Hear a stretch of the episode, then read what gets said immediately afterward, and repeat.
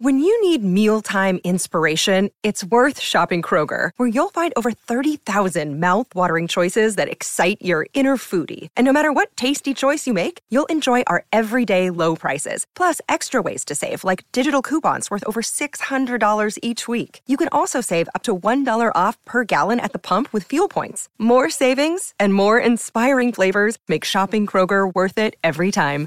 Kroger, fresh for everyone. Fuel restrictions apply. Look, Bumble knows you're exhausted by dating.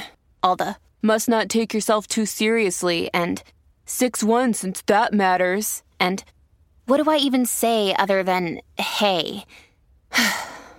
well, that's why they're introducing an all new Bumble with exciting features to make compatibility easier, starting the chat better, and dating safer. They've changed, so you don't have to. Download the new Bumble now. This episode is brought to you by Reese's Peanut Butter Cups. In breaking news, leading scientists worldwide are conducting experiments to determine if Reese's Peanut Butter Cups are the perfect combination of peanut butter and chocolate. However, it appears the study was inconclusive, as the scientists couldn't help but eat all the Reese's. Because when you want something sweet, you can't do better than Reese's. Find Reese's now at a store near you. From sponsoring cultural events to partnering on community projects, creating youth programs to supporting first responders, at MidAmerican Energy, caring about our community goes beyond keeping the lights on. It's about being obsessively relentlessly at your service. Learn more at midamericanenergy.com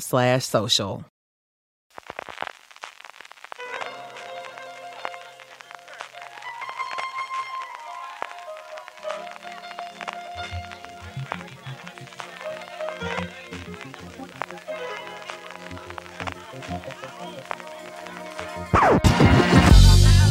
take you down.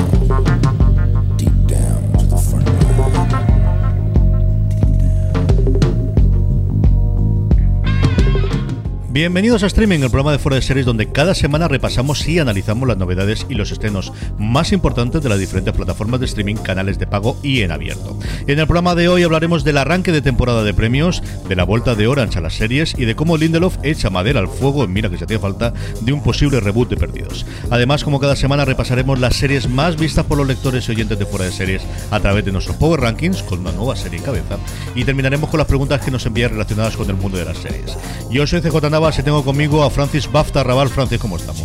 Pues muy bien, con una semana, un programa de streaming duro que se nos plantea, ¿eh? Poquito, poquita actualidad, poquitas, bueno, poquitas, no prácticamente ninguna noticia esta semana pasada.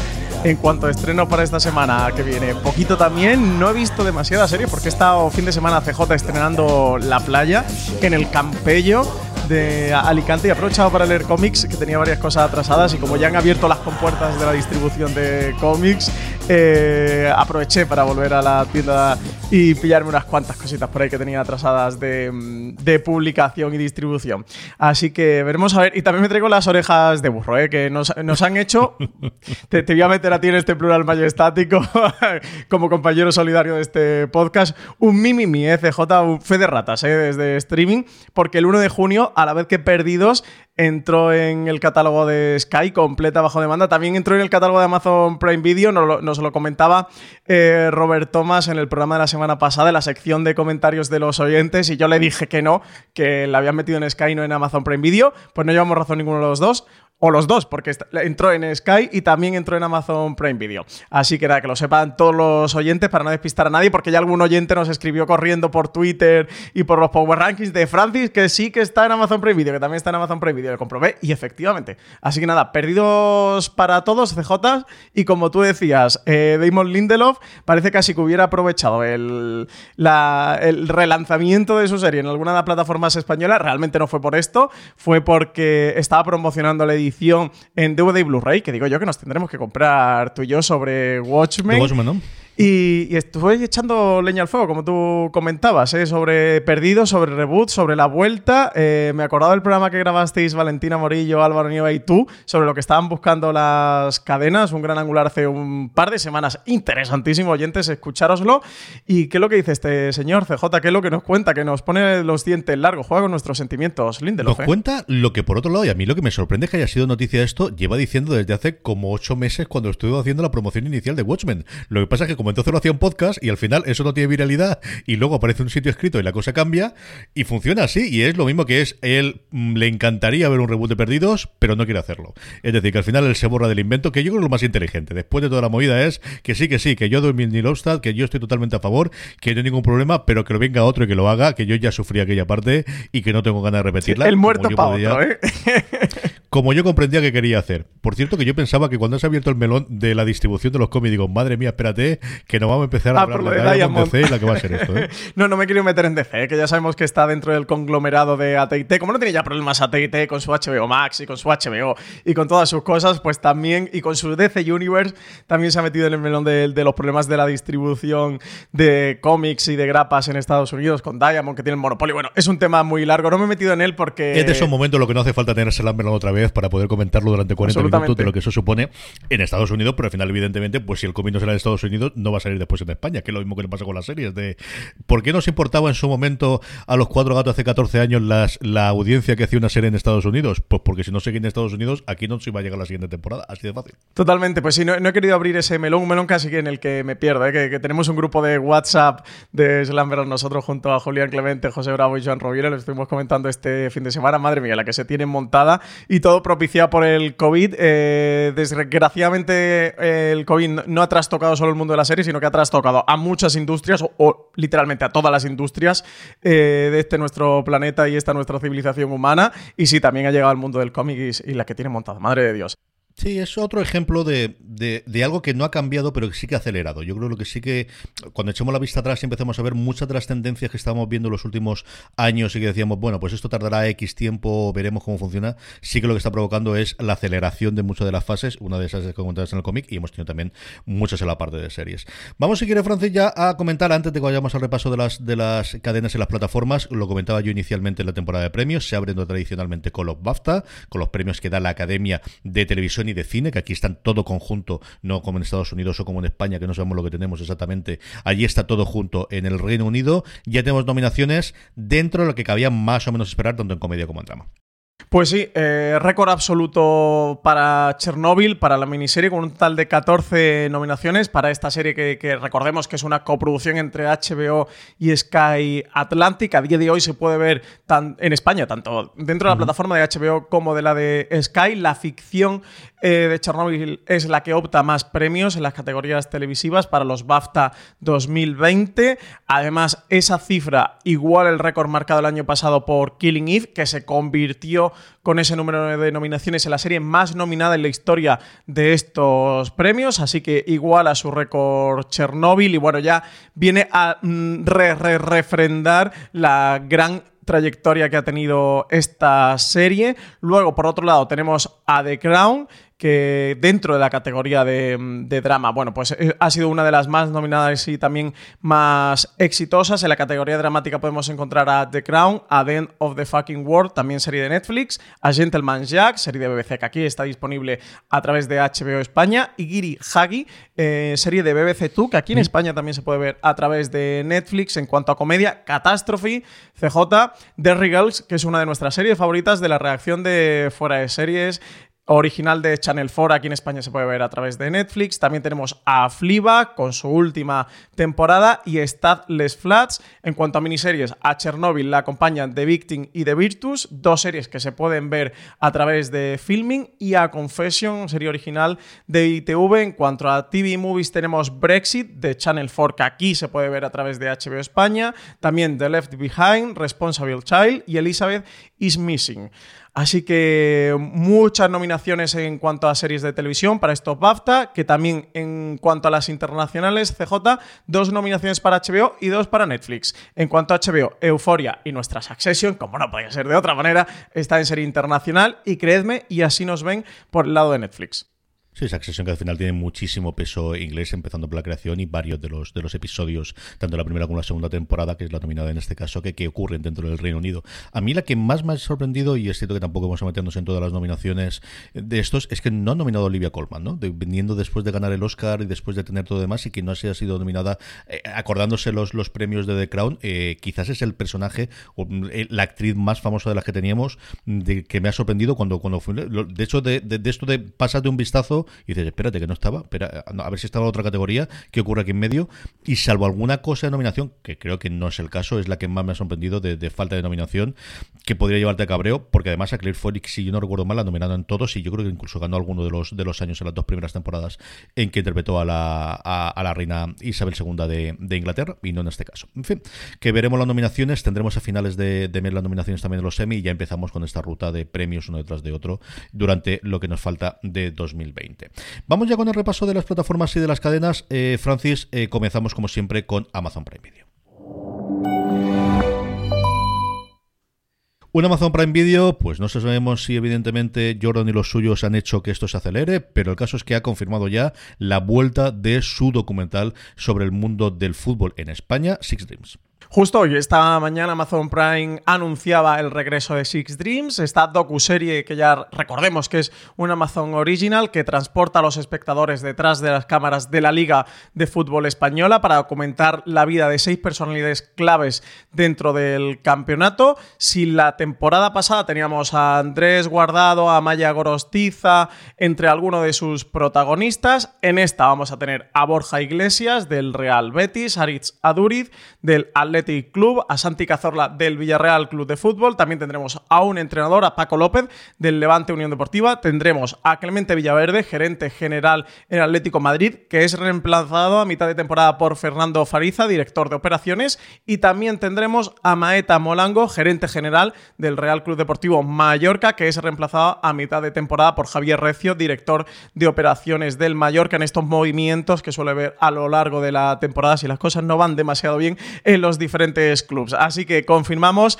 la, la puesta de moda absoluta de las series documentales deportivas y eso, Amazon ya, pues renovada para segunda temporada Six Dreams, una primera temporada que yo creo que funcionó bien, que se habló bastante. Así que tendremos segunda temporada. CJ, no sé si tú la esperas con mucha ganas. Sé que Jorge Navas era muy fan de la primera, así que seguro que es una buena noticia para él esta segunda. Y se lo fueron de la primera con Iñaki Williams, más todavía con Aduriz. Una de las cosas curiosas es esa que vuelven a repetir algunos de los clubes, como tanto el Atleti de Madrid como el Athletic Club de Bilbao. Eh, sigue sin estar ninguno de los dos grandes, ni el Madrid ni el Barça vuelven a tener eh, ninguna presencia, que evidentemente le daría, pues si no caches, y un determinado su vida. Y el resto, pues la curiosidad nuevamente de eso, de, reemplazos a mitad de temporada como comentabas tú del Atlético Madrid, cosa que también ocurría en la primera temporada. Eh, y este acuerdo, a mí me gustó bastante. Yo comentamos y además yo creo recordar que hicimos un review de la parte en la que yo vi que se metía menos y al final, pues eso, el, tener ese acceso, por otro lado, te compromete, pues como ocurría también con el documental del último baile. Al final, el tener ese acceso y poder entrevistar a Jordan hace que cosas que si no tuvieses esa parte del, del ser oficial, entre comillas, no tendrías. Pero bueno, yo creo que una vez que aceptas esa parte, yo me lo pasé bastante bien viéndolo y mira que al final me había alejado mucho del mundo del fútbol en los últimos años y yo sé que a los futboleros en general mm, gustó, gustó bastante. Tanto a mi hermano como a mi padre que lo siguen bastante, como tú como Miguel sí, Pastor, me bastante más que yo. Yo sé que, que, el fondo documental que en general lo gustó. Eh, la semana pasada comentábamos, eh, hablando también del mundo del fútbol, el estreno del presidente, ese documental, mejor dicho, de esa serie de ficción alrededor del mundo eh, de la FIFA y de todos los escandalazos que tuvimos ¿Y el en los FIFA últimos tiempos. Y Valentina Morillo ha podido hablar con una de las guionistas, con Mariana Levy, que le contaba este tipo de cosas. Yo creo que la serie habla sobre la ambición desmedida, ¿no? Vos ves a estos tipos y decís, ¿por qué querían más plata? Ya tenían un montón. Uno de, de los protagonistas de la serie es cuando lo imputan, devuelve 151 millones de dólares. Eso fue lo que devolvió, o sea, lo que le sobró, ¿entendés? Digo, eran señores que tenían una cantidad de dinero. Y yo digo, pero ¿para qué querían más? O sea, ¿para qué? O sea, como que hay algo de, ver gente que no puede parar, como adictos al poder. Y, y creo que otro de los, de los grandes temas es el deporte versus el negocio. Como esta cosa de cómo los, los hinchas se transforman en clientes, ¿no? Como cómo se usa esta cosa del fanatismo de, para vender cosas y que vos crees que es un deporte, pero en realidad todas las cosas, las decisiones que vos crees que, tienen que ver con el deporte, en realidad tienen que ver con el negocio. Me parece que, que eso eh, es también de lo que habla la serie. La entrevista completa con Mariana Levy por Valentina Morillo está completa en la web, ¿verdad, Francis? Sí, la podéis ya leer en foreseries.com si estáis disfrutando el presidente o si os queréis acercar a ella. Y la verdad es que después de escuchar a Mariana Levy me han entrado ganas eh, de, ver la serie. Recordemos que además Mariana Levy es compañera podcaster de series. Sí que en Argentina tiene un podcast muy conocido que es La Podcast, un podcast de, series de televisión y cultura eh, audiovisual súper recomendable. Y eso me entra un poquito el gusanillo de ver el presidente a ver si nos podemos acercar a ella y comentamos algo. CJ, que eso, recordemos que trata el FIFA Gate desde el punto de, mm, de Argentina, de toda la trama que se cuece allí, que tiene relación con, bueno, pues con toda esa megatrama que hubo alrededor, que desembocó en la dimisión de Joseph Blatter y que esté acusado, pues creo que malversación de fondos y, y un largo acumulado de delitos en cuanto a lo económico se refiere. Vamos con Filmin. Filmin tiene este 9 de junio el estreno de la primera temporada de La Ruta del Dinero, Francis. Estrena este mes en exclusiva en España las tres temporadas que tiene la serie La Ruta del Dinero. Se trata de la última serie de los creadores de Borgen y está considerada una de las grandes joyas de la televisión nórdica de los últimos años. La primera temporada va a llegar este martes 9 de junio, la segunda el 16 de junio y la tercera y última se va a estrenar el 30 del mismo mes. La Ruta del Dinero es un thriller que va a exponer los mecanismos ocultos del mundo de las altas finanzas en el From sponsoring cultural events to partnering on community projects, creating youth programs to supporting first responders, at MidAmerican Energy, caring about our community goes beyond keeping the lights on. It's about being obsessively relentlessly at your service. Learn more at midamericanenergy.com/social. This holiday, whether you're making a Baker's Simple Truth turkey for 40 or a Murray's Baked Brie for 2, Baker's has fast, fresh delivery and free pickup, so you can make holiday meals that bring you all together to create memories that last. Baker's, fresh for everyone. Free pickup on orders of $35 or more. Restrictions may apply. Choose from a great selection of digital coupons and use them up to five times in one transaction. Check our app for details. Baker's, fresh for everyone. Que la codicia y la corrupción van a ser los motores que muevan un sistema hermético e ininteligible a veces para el ciudadano de a pie. La primera temporada sigue la investigación policial sobre Evergreen, una empresa de energías renovables que ha experimentado un sorprendente crecimiento en los últimos años y cuya verdad se va a empezar a destapar cuando aparezca en uno de sus parques eólicos el cuerpo sin vida de uno de sus trabajadores. Recuerda un poquito a Devs, ¿eh? Sí, sí, un poquito de, de, en fin, de corrupción de fútbol, de corrupción en, en dinero y estas cosas. Vamos con HBO España.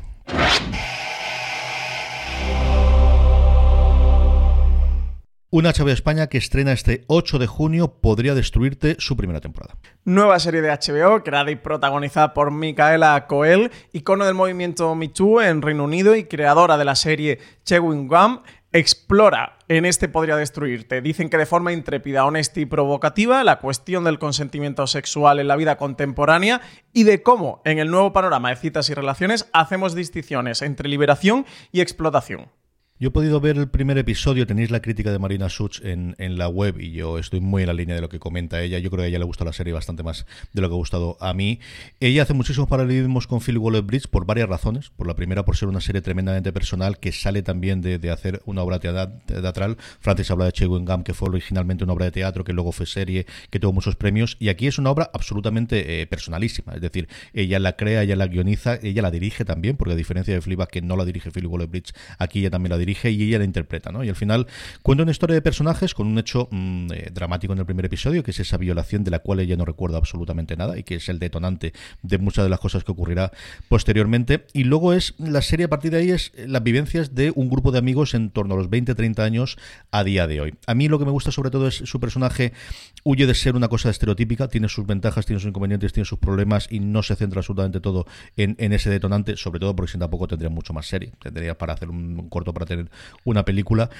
Mm, posiblemente vea alguna cosa más. Sí que creo, como dice Marina, que puede tener potencial. Con las circunstancias mundiales que estamos teniendo a día de hoy, con esa búsqueda de nuevos talentos, especialmente con lo que se da en, en, en, la, en la protagonista, creo que sí es una serie en la que se puede coger y hacer bandera, especialmente la crítica americana, cuando se estén en HBO, que se puede hablar bastante de ella. Yo sí que es una serie para seguirle porque puede convertirse en un fenómeno en cuestión de dos o tres semanas. Vedla, yo creo al menos sí que vale la pena que veáis el primer episodio de Puedes, Podría Destruirte. A mí el nombre no me gustó durante nada entiendo por qué es, pero me cuesta un horror de recordar después siempre el título, que ya está disponible el primer episodio dentro de, de HB España. La otra cosa que tenemos es una cosa patria, y es que sabíamos pues que las dos grandes series de HBO se estaban retrasando, que teníamos tanto Patria como, eh, como 30 monedas después, pero teníamos otra serie, teníamos por H por B, y se va a estrenar quizás antes de lo que esperábamos, porque ya tiene fecha de estreno, Francis. A Chibelén, dos chicas de Parla se reencuentran al mudarse a Malasaña, el barrio más cool de Madrid. Ambas están fascinadas con los encantos de su nueva vida y las amistades que allí hacen, aunque el choque cultural entre ellas y el ambiente moderno va a ser más que evidente. De esa confluencia de dos mundos aparentemente tan diferentes van a hacer la comedia que propone por H o por B, nueva serie original de HBO España. Después de En Casa va a ser la tercera ficción original que estrene HBO España en nuestro país. Manuela Burlo Moreno es la directora de esta ficción que ya tiene fecha de estreno, 22 de julio, pleno verano. Serie en la que va a contar con las actrices Marta Martín y Saida Benzal, que van a retomar esos papeles que ya hicieron en el cortometraje Pipas, que recordemos que es el antecedente de esta serie ahora original de HBO España. Tenemos un teaser trailer, teaser trailer, que podéis ver en foraseries.com, que lo podéis encontrar en el apartado de noticias. CJ, ¿qué te ha parecido? Pues que al menos no sabemos el tono que tiene. Es decir, yo creo que es una serie que no te va a engañar. Va a tener una comedia bastante mamarracha por lo que tenemos. Yo creo que tendrás un puntito de corazón en el que van a extraer mucho de, la presencia de, Bryce F. complementando quizás esas dos actrices principales de Pipas, que yo voy a ser un corto que si no habéis visto recomiendo encarecidamente que lo veáis.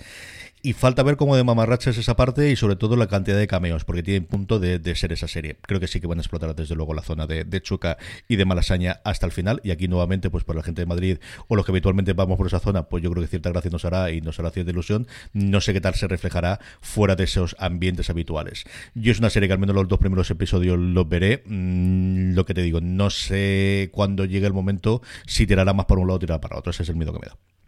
El corto eh, lo tenéis disponible en, Vimeo, lo podéis ver en Vimeo, está gratuito, dura unos tres minutos y medio. Si queréis ir enfocando un poquito esta serie, yo coincido contigo. Va, me ha sorprendido por, al menos por el reflejo del tráiler, el peso que tiene Bryce F, porque en todo momento la serie era como muy mm. enfocada a ellas. Ellas son las protagonistas exclusivamente de ese cortometraje que es el antecedente de esta serie. Se ve que a Bryce F le han dado bastante protagonismo y que van a van a aprovechar su peso y su figura después de su paso por Paquita Salas. Habrá que ver, creo que es una serie que va a vivir o va a morir por su tono y por su comedia. Y si funciona, pues funcionará la serie. Y si ese tono, esa comedia no funciona o no funciona del todo, pues se quedará en una cosa más intermedia, ¿no? O mediana. Pues habrá que ver, tendremos que esperar a que nos pasen los screeners para poder verla. Y bueno, pues la comentaremos seguro, ¿no? Por aquí por este. Sí, indudablemente. Y al final, pues eso, es realmente la primera cosa que tenemos después de la de Cuiset como serie. Al final eh, en casa ha salido por la circunstancia que ha salido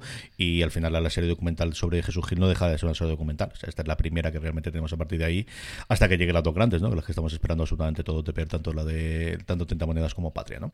Vamos con Netflix, Francis. Un Netflix cuyo gran estreno de la semana llega el 10 de junio, Reality Z, su primera temporada. Un apocalipsis zombie encierra a los concursantes de un reality brasileño en un estudio de televisión donde intentan escapar de hordas de devoradores de carne. Si os suena toda esta trama es porque es una nueva serie de Netflix, una serie brasileña que está basada en la creación de la serie británica de Charlie Brooker, Dead Set, que además hace poquito, un mes aproximadamente, la incluyó Filming en su catálogo y la podéis ver. Así que bueno, tenemos este reality Z que nos viene basado en Dead Set y nos viene desde Brasil al catálogo de Netflix que sigue apostando por las producciones internacionales. Sí, señor, sigue haciendo muchísima producción internacional y en Brasil les está funcionando bastante, bastante bien alguna de ellas internacionalmente, como 3% en su momento, que se habló bastante de ella, y alguna eh, posterior. Dos estrenos más durante la semana. El 12 de junio llegará la cuarta temporada de Fs para la familia, Fs for Family, una serie de animación que quizás tiene menos nombre que cosas como eh, Top Head, ¿no? desde luego como Bellas Horman o, o, como Big Mouth, que es quizás la que tiene esa bandera de ese tipo de series un poquito más gamberras en, dentro de la, de la plataforma de, de la N Roja y luego la tercera temporada de Marcela, una serie de la que yo disfruté mucho la su primera temporada y que luego me costó. Yo creo que es un mal que tienen en general las, las eh, dramas policíacos británicos que funcionan muy bien como idea inicial en la primera temporada y sí, te estoy tirando a ti especialmente, Luther. Eh, la primera de Marcela a mí me gustó mucho, la segunda no me desagradó tanto como desagradó las posteriores de Luther, pero la tengo pendiente a ver si con la excusa de la tercera la retomo también. Antes lo comentaba yo en la entrada, eh, Francis, y es que Orange se suma también a la afición después de esos pasitos muy incipientes que hicieron hace dos o tres años. Ahora veremos, durante los próximos meses vamos a hablar varios de ellos y la primera es este 12 de junio que llega la primera temporada de La cabeza de Head. Producción internacional de MediaPro Studios para eh, Hulu Asia y HBO Japón. La serie en su primera temporada tiene seis episodios que se van a estrenar este 12 de junio en 30 países, incluido España, donde se va a poder ver en Orange Televisión. Es un thriller claustrofóbico en el que vamos a una base de investigación en la Antártida, en la que solo queda un retén pequeño a pasar los seis meses de invierno y de noche perpetua, mientras los demás científicos se van a ir a sus casas. Sin embargo, algo ocurrirá porque cuando vuelven al verano siguiente, la base se la van a encontrar desierta, sus siete ocupantes muertos, dos más desaparecidos y solo una joven que sobrevive y que no recuerda absolutamente nada. La serie está creada por los hermanos Pastor y protagonizada, entre otros, por Álvaro Morte, el famosísimo profesor de la Casa de Papel. Una cosa curiosísima, ¿no? Que sea un proyecto para, para Asia originalmente que recale aquí en Orange a través de Media Pro, que tiene varios, como os digo, que comentaremos durante todo el mes, porque tiene como dos o tres cosas ya en cartera y confirmada incluso la, fecha de estreno de ellas, ¿no? Pues sí, eh, tendremos eso, Costa en un par de semanitas, 25 de junio, tenemos Caminantes pendiente de fecha de estreno, yo entiendo que ya seguramente pues irá para julio, porque sabemos que la intención de Orange Televisión era estrenarlo lo antes posible, así que sí, un Orange Televisión que se incorpora con esta gran apuesta a la ficción. Recordemos que ya han hecho algunos coqueteos, como el de Snatch, el de la serie de, Snatch, que parte de la película de Guy Ritchie, pero ahora sí que parece que la apuesta empieza a ser más fuerte con estos tres estrenos consecutivos, estrenos eh, exclusivos originales, así que esperemos que desde luego pues, la apuesta de Orange sea firme y que lleguen para quedarse con nosotros y traernos muchas series. Sí, señor, y ya está. O sea, de verdad, cuando lo ha dicho Francis al principio de que esto lo había, esto es lo que hay. y no hay más. De todo lo anterior, Francis, ¿qué recomendamos?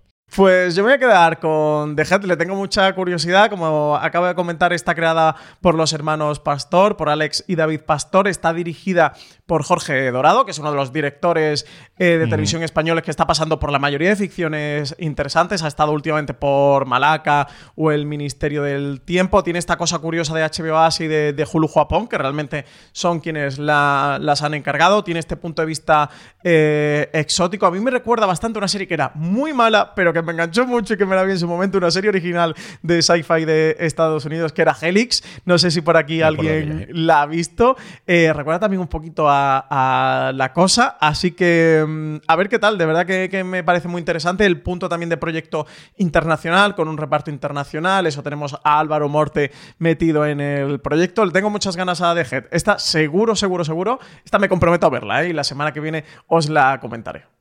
Yo lo he dicho antes, eh, Marcela, la tercera temporada me apetece verla, pero desde luego podría destruirte. Yo creo que es el estreno de la semana y Micaela Coel es alguien a que si ya no le seguí la pista previamente, hay que hacerlo a partir de ahora. Y creo que de verdad es una serie de la que ya de por sí se hablaría bastante con las circunstancias actuales que tenemos en el mundo. Yo creo que es una serie de la que se va a hablar bastante nuevamente, tanto la crítica en España como especialmente en Inglaterra y en el Reino Unido, y habrá que seguir la pista. Así que Vamos con todo eso, Francis, vamos ya con los Power Rankings, vamos con las series más vistas por nuestra audiencia eh, durante la semana pasada, unos Power Rankings que como siempre os digo hacemos a partir de una pequeña encuesta que colgamos en fuera de series.com, pero para que no se os olvide siempre os invitamos eh, a que os unáis a nuestro grupo de Telegram, telegram.me barra fuera de series, escribís eso en el navegador de vuestro móvil, telegram.me barra fuera de series, os lanzará directamente al grupo y a partir de ahí os podéis unir a un grupo con más de 1.300 personas para hablar diariamente sobre series de televisión y también para que cuando colguemos esta pequeña encuesta os salte un pequeño aviso y nada, en cuestión de 10-15 segundos nos pongáis las tres series que más os gustan de las que habéis visto la semana anterior.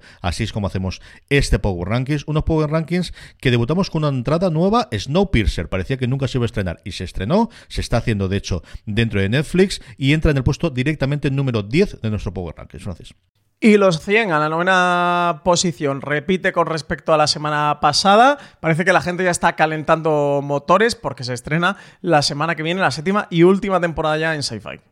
Ni más ni menos que seis puestos se deja la unidad y es que al final, como nos dice Movistar, ya ha visto todo el mundo la serie, así que quieras que no, pues es lo que ocurre. Un poquito de efecto Netflix trasladado, en este caso, al gran estreno, desde luego, de este año de Movistar Plus. La unidad pierde seis puestos, se queda en el lugar número 8 de nuestro Power Rankings. ¿Qué sería la unidad? Eh? ¿Qué sería la unidad?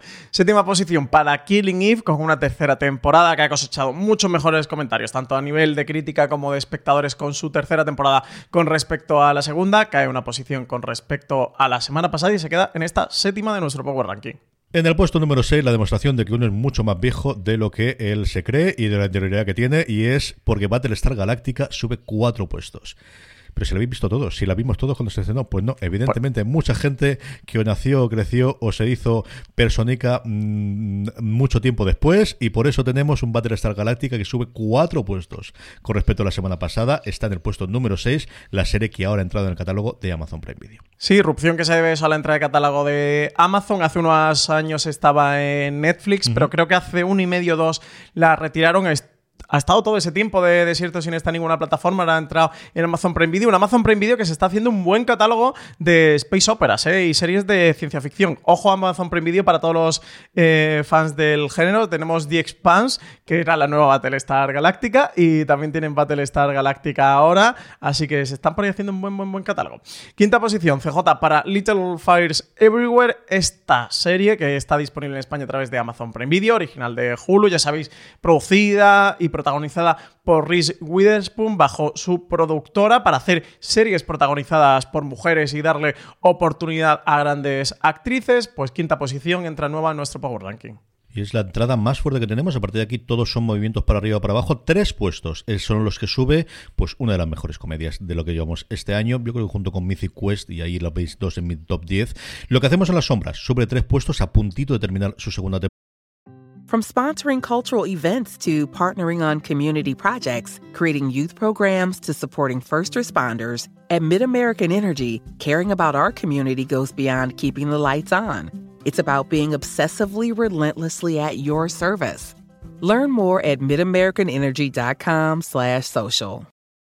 This holiday, whether you're making a Baker's Simple Truth turkey for 40 or a Murray's baked brie for 2, Baker's has fast, fresh delivery and free pickup, so you can make holiday meals that bring you all together to create memories that last. Baker's, fresh for everyone. Free pickup on orders of $35 or more. Restrictions may apply. Choose from a great selection of digital coupons and use them up to five times in one transaction. Check our app for details. Baker's, fresh for everyone. temporada, ya renovada por una tercera. La serie la podéis disfrutar en HBO España. Y tercera posición para el último baile de Last Dance, la docuserie sobre Michael Jordan y los Chicago Bulls, que cae dos posiciones con respecto a la semana pasada, pero que sigue en nuestro podio. Uno de los grandes fenómenos, ¿eh? sin duda, del 2020, de estos además que no vimos venir. Y tres puestos sube, vuelve a recuperar el puesto en el, dentro del podio, en este caso en el segundo lugar, The Good Fight. Ya está terminada esta, bueno, interrumpida eh, nueva temporada, cuarta temporada en su séptimo episodio, el dedicado a Jeffrey Einstein. También ha coincidido más o menos con el estreno de esta docuserie, que no está recibiendo especialmente buenas críticas dentro de Netflix. Tendremos quinta temporada, veremos cuando vuelve. The Good Fight de momento sube tres puestos y se queda en el puesto número dos de nuestro Power Rankings. Docuserie de Jeffrey Epstein, que se está hablando mucho. CJ, a ver si tú y yo conseguimos sacar para verlo, pero sí, desde luego, en este contexto global, en el que todos son malas noticias, ponerse a ver la docuserie sobre Jeffrey Epstein y todas sus atrocidades, no es como la cosa, ¿no? Que más a uno le, apetezca de domingo que diga... Ver 20 minutos. Y es cierto que no me ha matado la parte de ahí, pero luego lo, que dices tú es que tienes que tener el estómago de ponerte con ella. Esa parte, desde luego, la tienes. Yo he leído varias críticas americanas, alguna también, eh, Rosa Belmonte hablaba de ella en, en uno de los artículos suyos del fin de semana, y es cierto que al final se centra mucho en eso, que entiendo porque tienen ese acceso, pero sobre todo cuando lo pones en tu título de asquerosamente rico y no respondes a por qué era asquerosamente rico Jeffrey Einstein, creo que tienes un problema de documental. Aún así, lo digo, hablaremos con, con, eh, con causa una vez que podamos ver la serie, desde luego. Sí, a ver si la vemos y la comentamos eso, porque es de las, de, las que está ocupando la conversación la última semana. Pues primera posición, CJ para el Ministerio del Tiempo con su última temporada, una última temporada que, que está funcionando muy bien, con muy buenos episodios que está reformulando toda la mitología de, la serie, dándole un impulso hacia adelante. Venimos de un último gran episodio protagonizado en gran medida por Pacino intentando jugar con esas puertas y con el tiempo. Spoiler, sale mal, como todos preveíamos. Y con un episodio que nos va a traer esta semana, parece que protagonizado por Salvador, por Salvador normal y un Young Salvador.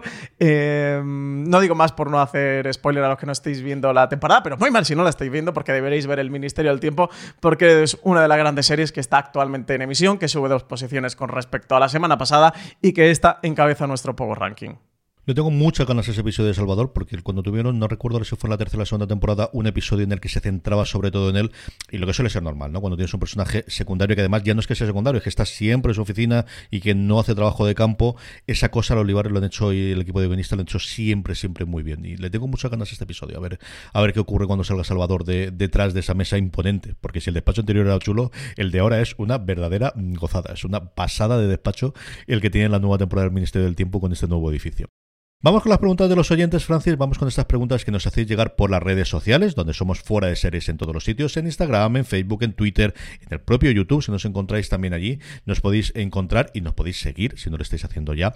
Y también nos podéis dejar las preguntas en esa pequeña encuesta que os decía antes para hacer el Power Ranking. Siempre os dejamos un pequeño lugar para que podáis escribirnos lo que queráis, como por ejemplo hace Inma Gómez, Francis. Nos dice, quería felicitaros por el currazo que os estáis pegando confinados, que seguro que trabajáis hasta más que antes y tanto y más no te lo puedes imaginar. sí hemos currado más que antes. Y por lo bien que os han salido los FDS Live, especialmente los de la unidad y el Ministerio del Tiempo. Muchas gracias por todo lo que hacéis. Pues muchas gracias, Inma. Para todos los oyentes de streaming, recordad que tenéis en el canal de YouTube de Fundación Telefónica, de Espacio Fundación Telefónica, todos los FDS Live, que también en el canal de YouTube de Fuera de Series lo podéis encontrar a través de una playlist que tenemos en nuestro canal configurada, que se llama FDS Live. Tenéis estos dos que recomienda Inma. Pero también tenemos CJ, el de últimas grandes series que se han estrenado en nuestro país, como La Niña Invisible, como Cuéntame, como Élite, como Vida Perfecta, como Paquita Salas, como La Casa de Papel. Eh, pues las mejores series españolas que han pasado por FDS Live. Ahí los tenéis todos, una horita y poquito más de programa con sus creadores, con sus protagonistas, imprescindibles, ¿eh? si habéis visto la serie y os han gustado. Y aquí, desde luego, pues reconocer, por un lado, el, apoyo continuado de Espacio Fundación Telefónica, que aunque no se pueda grabar allí, ha apoyado por nosotros, he seguido queriendo hacer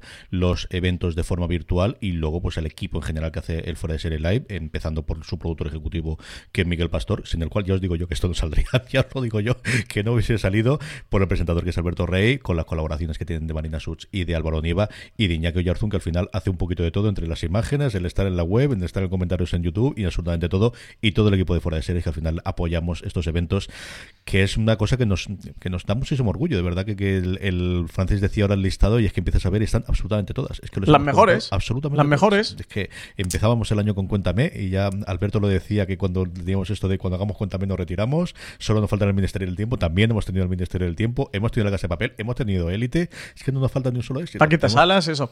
Todo. Hemos tenido la de Madrid y no nos vamos a retirar, ¿eh? No nos vamos a retirar, o sea que... a esta altura de la partida está muy feo, está muy Tendremos uno próximamente que, anunciaremos, que ya lo tenemos cerrado. Así que nada, prontito contaremos más noticias de los FDS Live, que además también, aparte de YouTube, lo guay es que lo veáis en, YouTube, porque le veis las caras a todos los eh, creadores, creadoras, actores, actrices. Cuando lo podíamos grabar desde el espacio Fundación Telefónica, pues es un auditorio precioso que nos brinda la, fundación y nos acoge cada mes, pero ahora que los hemos hecho confinado, pues mira, sí podéis ver las casas o los fondos de Skype de cada uno de los invitados y de verdad acercaros porque, porque, porque no hay uno malo, es que no hay uno malo, CJ. Sí, señor. Inma, que además de mandarnos felicitaciones, aprovecha para preguntarnos, y le mandamos un beso muy fuerte a Inma, que es una de los oyentes habituales y que tantas veces nos ha escrito para aquí las preguntas de streaming, y nos dice si hay noticias sobre la quinta temporada de The Good Fight, por qué se les van los actores, qué ha pasado con Caleb, que al que no hemos vuelto a ver los últimos capítulos. Felicidades por lo que hacéis y saludos de la fase 2, que ya vuelvo al curro. Pues sabemos varias cosas de esta, ¿no, Francis? Pues sí, lo primero, Inma, felicidades por la vuelta al trabajo, que son buenas noticias para todos los que estáis volviendo al trabajo y os vais desconfinando, sobre todo la gente que está en Madrid o Barcelona, que han sido de las ciudades, bueno, pues que más han acusado toda esta pandemia. Aquí lo comentamos en el streaming de la semana pasada, CJ está confirmada la quinta temporada de Good Fight. También sabemos que eh, bueno, pues esta cuarta temporada, por el tema también de nuevo de la desgracia esta de, la COVID-19, hemos tenido una cuarta temporada abrupta que ha tenido que terminar con su séptimo episodio en vez de en su décimo, que era lo que estaba previsto en los planes de, de la producción de la serie. ¿Qué es lo que van a hacer con la quinta? Pues en la quinta le darán el cierre que necesitaba esta cuarta temporada y esas tramas se van a trasladar ahí.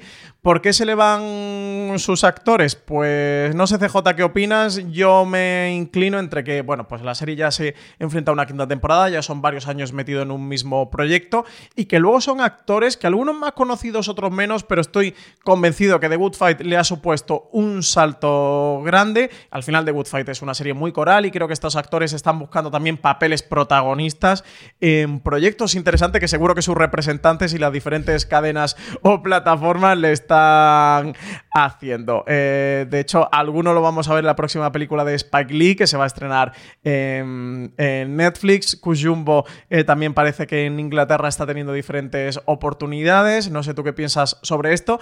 Eh, y sobre Caleb, eh, que es el, el personaje que interpreta Hugh Dancy. Eh, yo estoy seguro también, CJ, no sé qué tú opinas sobre esto, que en el octavo, noveno y décimo episodio estaba previsto que saliera, porque tenía una trama muy importante dentro de esta cuarta y cada vez se estaba convirtiendo en más importante.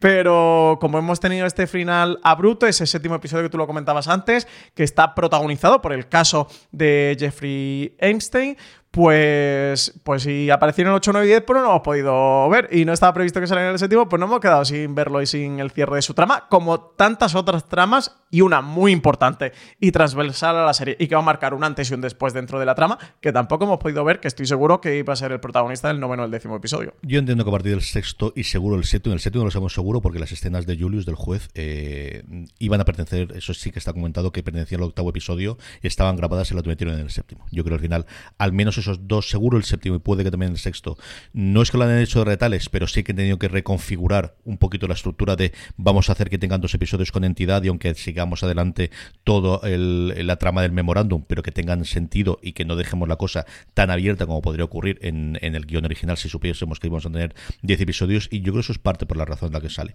Sobre la marcha de actores, pues tantísimas razones en las que pueda haber. Hay gente en la que se va por temporadas, hay gente en la que se va... Yo recuerdo muchísimo tiempo después lo supe, McNulty, el peso tan pequeño que tiene la segunda temporada con respecto a la primera de The Wire y es porque en ese momento el actor se había casado y se había casado en Inglaterra y quería estar con su nueva mujer y no quería tener tantísimo peso y por eso se largó.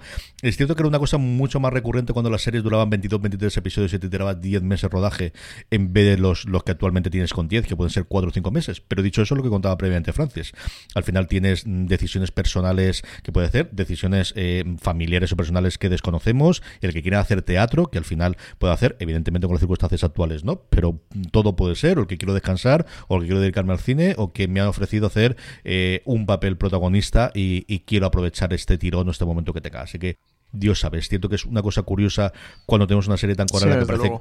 Yo creo que el problema es que pensamos que todos se llevan tan bien entre sí porque los vemos en la serie y entonces nos extraña que la gente se quiera ir. Pero nunca sabe uno qué es lo que hay detrás de las cámaras y qué es lo que ocurre, así que eh, no hay. Y hombre, The Good Fight no ha tenido los movidos que tuvo en su momento The Good Wife, pero The Good Justo Wife tuvo bastantes, bastantes problemas detrás hasta el punto yo jamás conocido de dos actrices que dijeron que no volvían a grabar juntas y por Dios que no volvieron a grabar juntas ni volvieron a salir en ninguna escena.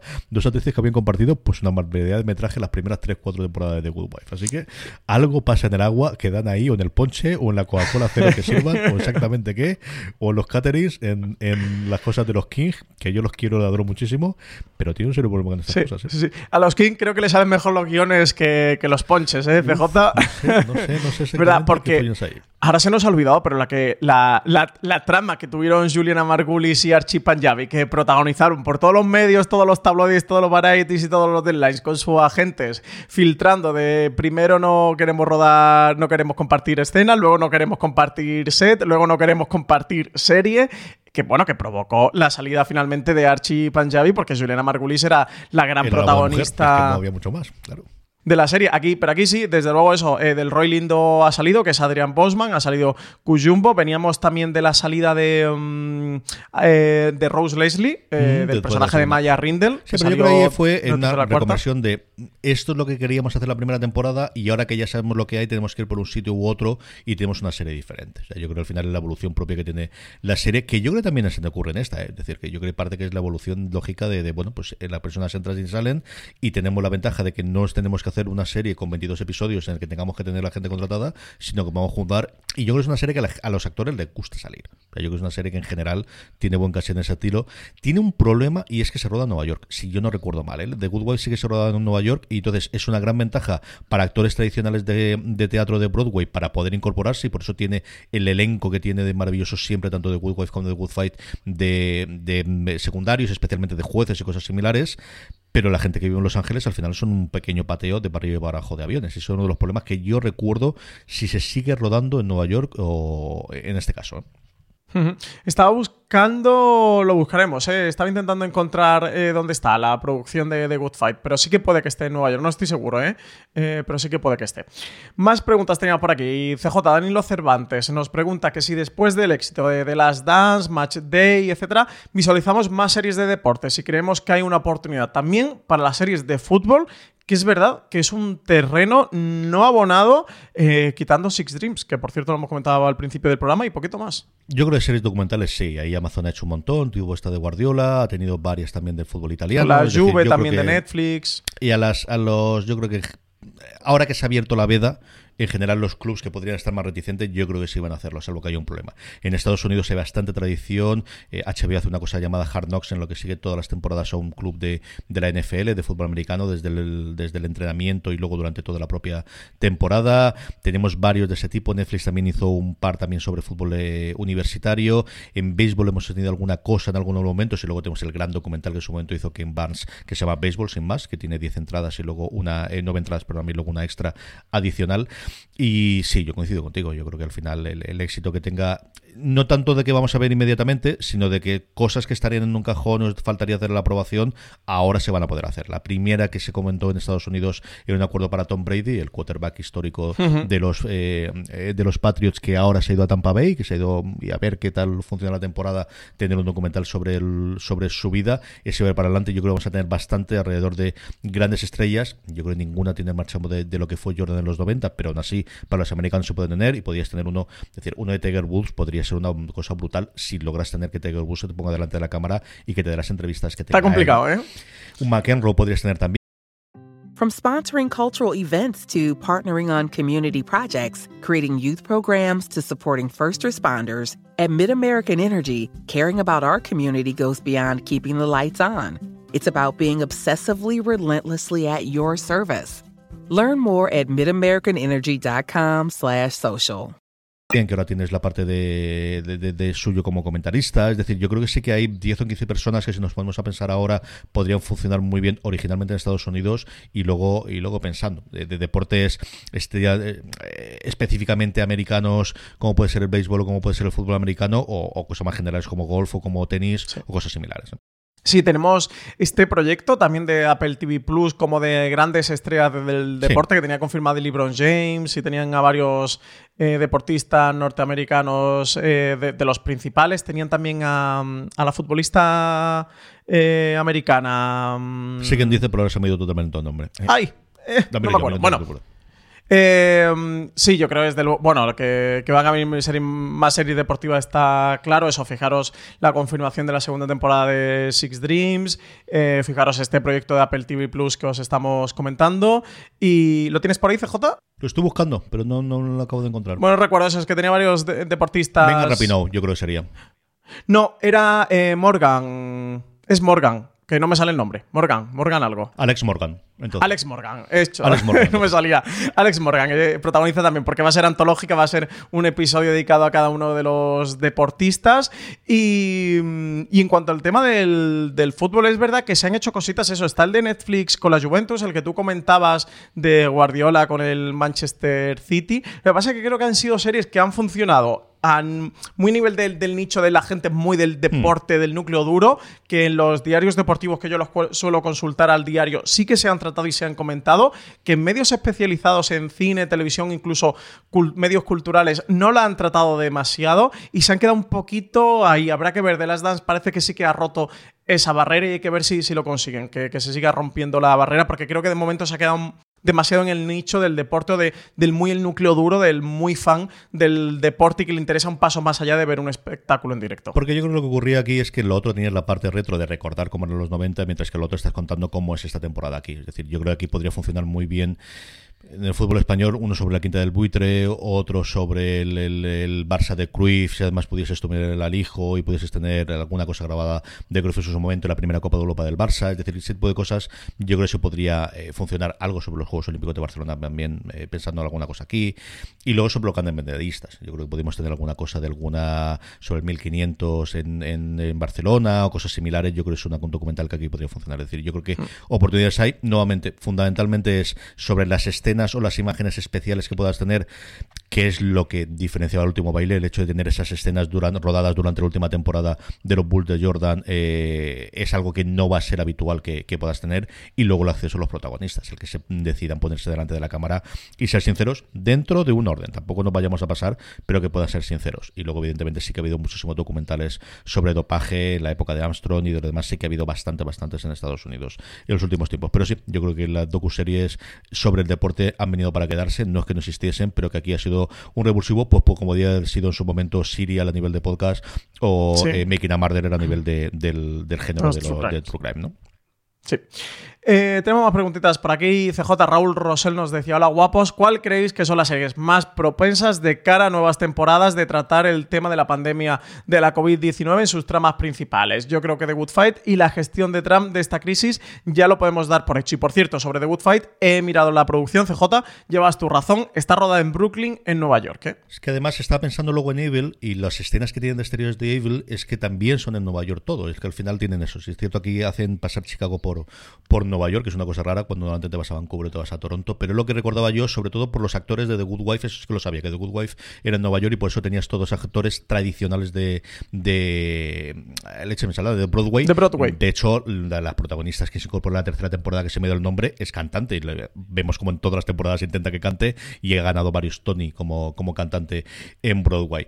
Eh, Succession, sin ningún género de dudas. Es decir, por todos los eventos eh, que tiene. Es decir, ellos también tienen una división de, de cruceros, tienen una división de parques temáticos a la Disney y, el cómo va a afectar eso a toda la parte sin ningún género. Es decir, yo creo que si no se han tirado todos los guiones de la tercera temporada de Succession a la basura es porque se planteará para la cuarta temporada. No tengo ningún género de duda. Y luego entiendo que todas las comedias. O sea, yo lo que creo es que todas las comedias familiares americanas típicas de la ABC o incluso de CBS o cosas similares que cuenten la, situación actual, creo que sí hay. Por ejemplo, la, nueva cosa de, de Kenia Barris, que a mí me ha gustado bastante lo de Black AF de Netflix, que a mí me ha gustado, yo creo que es de lo que más le ha gustado lo que cuenta en la segunda temporada. Mm, no te digo que toda la temporada la harán sobre la... O igual sí, ¿eh?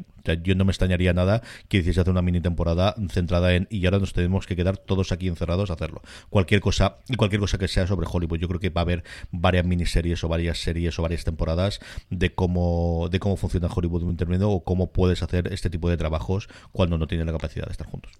Pues yo coincido plenamente contigo. Y como Raúl Rosell ya ha de Good Fight y tu Succession, yo me encantaría también una trama sobre, sobre esto, de lo que hacemos en las sombras, porque también necesitamos quitarle peso y desdramatizar un poco, que ya suficiente drama tenemos en el mundo, con todo lo que está ocurriendo y con lo de George Floyd y, todas las mierdas que trae el mundo. Así que mira, un capítulo de lo que hacemos en las sombras, parodiando un poco todo el tema de la COVID-19, pues mira, creo que nos puede venir bien para reír un poquito toda las penas que estamos sufriendo. Tito Rodríguez Fernández, y con él terminamos esta parte de Francis, nos dice qué serie desearías que no terminara nunca.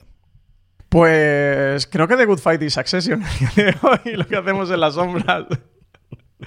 Eh, me lo estoy pasando muy bien con, con ellas y demás creo que, fíjate que en estos tres justos casos que hagamos de comentar, eh, son series que han demostrado que tiene mucha fortaleza de, de, reinventarse y de seguir con las tramas y de seguir avanzándolas y de no agotarse. Ahora que sabes que estoy revisionando The Office, que la estoy volviendo a ver, que la veo con otros ojos, por haberla visto ya, pero en parte porque se, me había olvidado las tramas en sí concretas, ¿no? Los episodios, recordaba ciertas tramas, ciertos episodios concretos y, y me fascina la, la, capacidad que tenía Greg Daniels y su equipo de guionistas que está por ahí, Mike Schurz, y la capacidad que tiene la serie para, para sacar tantas tramas de una oficina con sus, con sus personajes. Y creo que ahí realmente está el éxito de, de, la serie. El éxito de la serie es que tienen muchas temporadas. The Office creo que llegó a tener siete, si no me falla la memoria.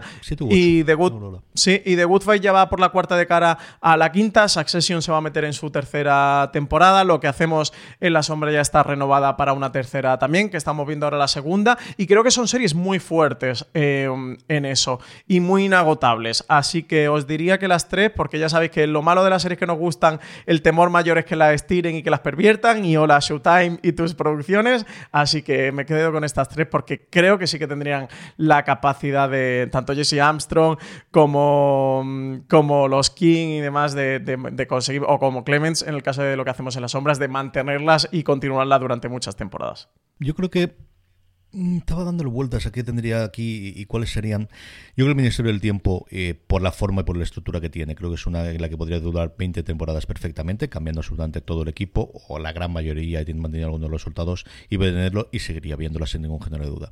Luego siempre voy a las comedias, porque al final yo creo que al final en, las comedias clásicas, sea sitcom sea con, una cámara, es donde más cariño le coges a los personajes, y al final hubiese visto 50 temporadas de Pass and Recreation sin ningún género de duda. Que no estarían al nivel, pues me ocurre ahora con Brooklyn Nine-Nine. Yo creo que Brooklyn Nine-Nine no tiene el nivel o, lo que tuvo en su tercera o cuarta temporada, ocurre con New Girl, pero aún así le tienes tanto cariño a esos personajes que si los vuelves a tener, los vuelves a ver sin problemas.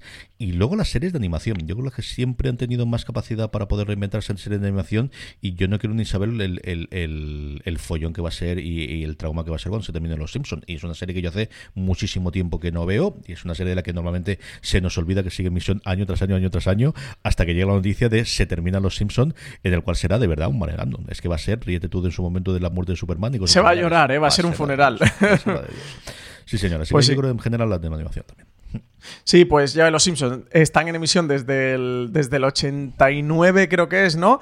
Y llevan 31 temporadas, creo que es la que está, renovada por dos o tres de golpe. La renovaron Fox ahora cuando tenían que hacer la nueva estructura después de vender la parte de la productora y del estudio a a, Disney y se quedarse el canal, sí que renovaron las tres o cuatro mm, grandes pilares que tenía Fox, entre ellos evidentemente Los Simpsons, lo renovaron por dos o tres temporadas, si no creo yo recordar, de, de golpe, sí, treinta y tantas temporadas seguro. sí, sí, yo lo llevo porque llevo la cuenta porque eh, Los Simpsons empezó el año en que yo nací y ha tenido... y, no, han faltado un año, yo ahora cumplo 31 eh, para que veáis que bien y que joven me conservo los que el no estáis viendo por YouTube. 31, que porque ahora somos youtubers. que el bigote este me ha rejuvenecido mucho, ¿eh, FJ. Me quita la barba. a ti a Rodolfo Sancho, sí, a los dos. Está, clarísimo, está clarísimo, sí.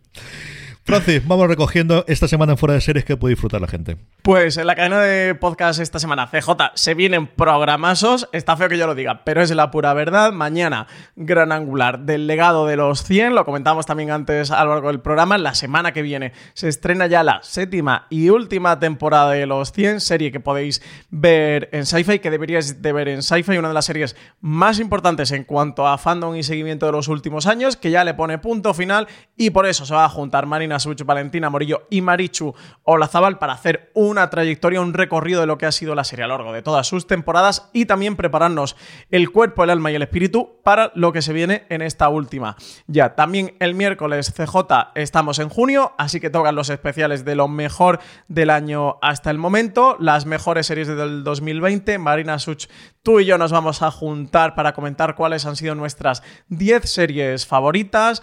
El jueves tendremos review de Mirs América, serie original de FX. En España se puede ver a través de HBO, una de las mejores series, sin duda, que hemos podido ver también en lo que llevamos a lo largo del año. Y el viernes CJ, razones para ver Cóndor, un thriller de espías interesantísimo que estrena la segunda temporada la semana que viene Calle 13, así que vamos a aprovechar para reivindicar un poquito Cóndor y lo buena que es la serie, por qué deberéis verla todos. Y en cuanto a la web CJ, si hemos o vamos a hacer ese top de las mejores series del 2020 hasta ahora, en la web ya está publicada las 15 más una mejores series de 2020 hasta ahora. No es un guiño a Ángel Nieto, es un guiño a los Javis y a su, y a su serie de Veneno de la que solo hemos podido ver un episodio pero que es muy prometedora. Os podéis acercar por allí para ver cuáles, cuáles son esas 15 mejores series para reacción de fuera de series y también la lista individual de cada uno si queréis cotillear cuáles ha votado CJ, cuáles he votado y en qué posición,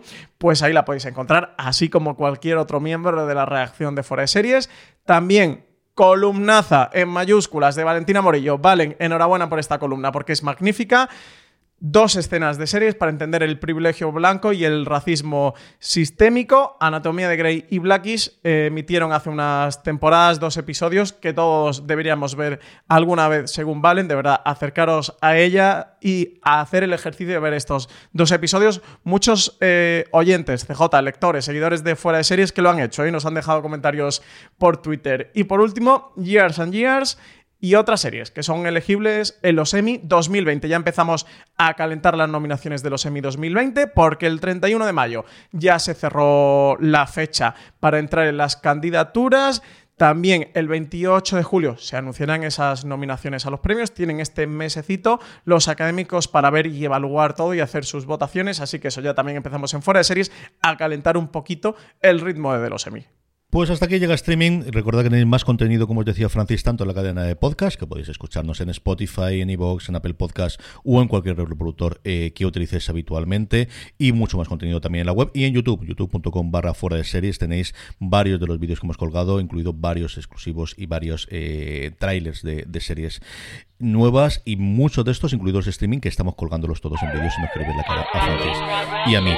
Gracias por escucharnos. Eh, Francis, un abrazo muy fuerte hasta la semana que viene. Un abrazo enorme, hasta la semana que viene, CJ. Y a todos vosotros, querida audiencia, gracias por escucharnos y como siempre digo, recordad, tened muchísimo cuidado.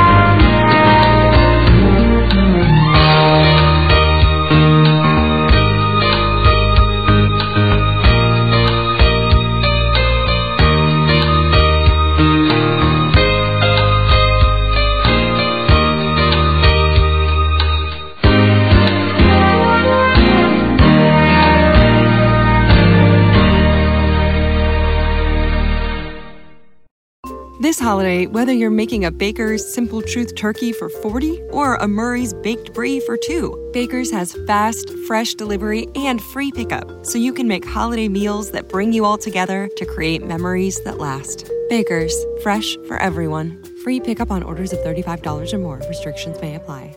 Choose from a great selection of digital coupons and use them up to five times in one transaction. Check our app for details. Baker's, fresh for everyone.